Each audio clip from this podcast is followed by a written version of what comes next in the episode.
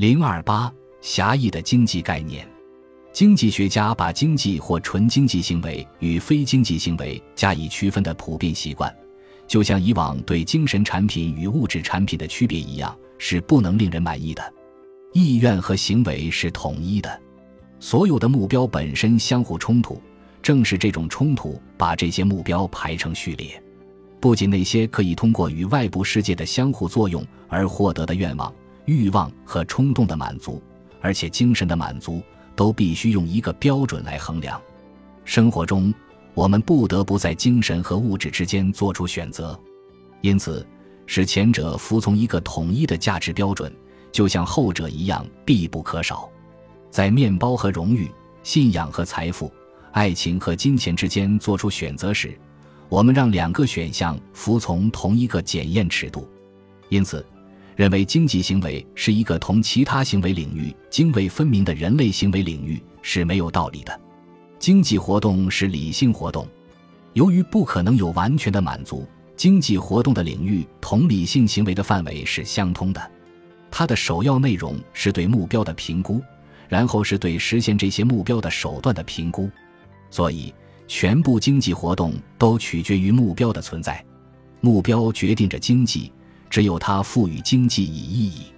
经济法则适用于全部人类行为。因此，在对纯经济行为和其他行为进行划分时，必须十分谨慎。对于许多科学研究的目的来说，这样的划分不可或缺。它选取一个特定目标，同所有其他目标相对照。这一目标，这里不必讨论它是否是终极目标，是获得用货币衡量的最大可能的产出。因此，不可能为经济目标指定一个界限明确的行为范围。当然，对每个人而言，他有一个界限明确的范围，但这个范围会随着相关个人的人生观而发生变化。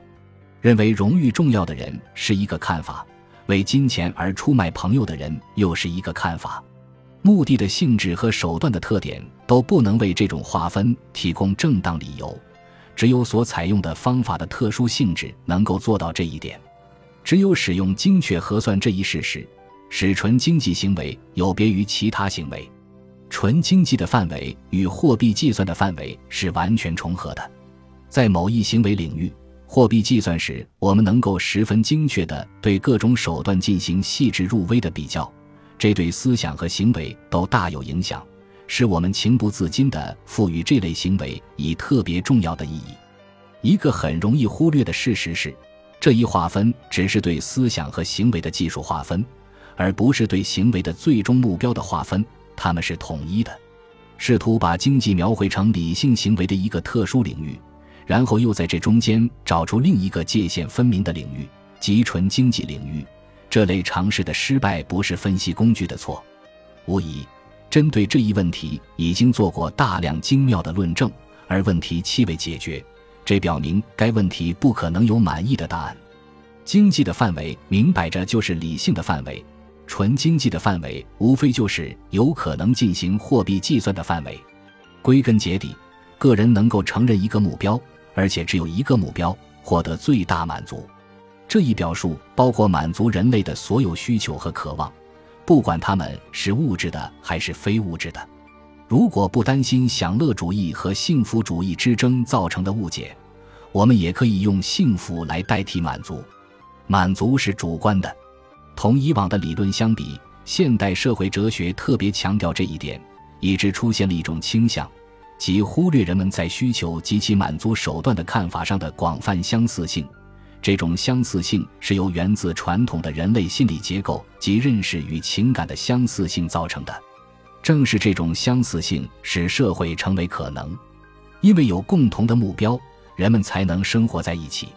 大多数目标是大多数人的共同目标。与这个事实相比，有些目标只为少数人所接受的事实只具有次要意义。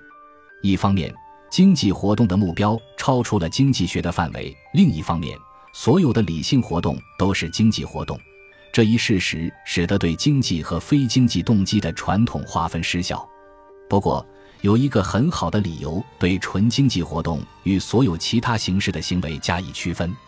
因为，正如我们所知，货币计算的范围之外，只剩下了可以通过直接观察进行评估的中间目标。一旦离开这个范围，就必然要借助于这样的判断。正是对这一必然性的认识，为我们提供了一个做出我们正在讨论的这种划分的机会。举例来说，假如有个民族想发动战争，我们没有理由认为这种愿望必然是非理性的，因为发动战争的动机在传统上所说的经济之外。例如，宗教战争的动机或许就是这样。如果这个民族通过对全部事实的充分了解做出了战争决定，因为他断定期待中的目标比战争的牺牲更重要，战争是达到这一目标最恰当的手段，那么战争就不能被认为是非理性的。这里没有必要确定他这种假设是否正确或能否使它正确。当一个人要在战争与和平之间做出选择时，这正是必须加以考察的问题。而正是为了使这种考察清晰明了，才引入了我们一直讨论的那种划分。要了解这种划分是如何经常被人遗忘的，只需回想一下战争和关税是多么经常的从经济角度作为有益的生意被推荐的就够了。如果牢记这种对行为的纯经济和非经济理由的划分，上个世纪的政治讨论也许会清晰很多。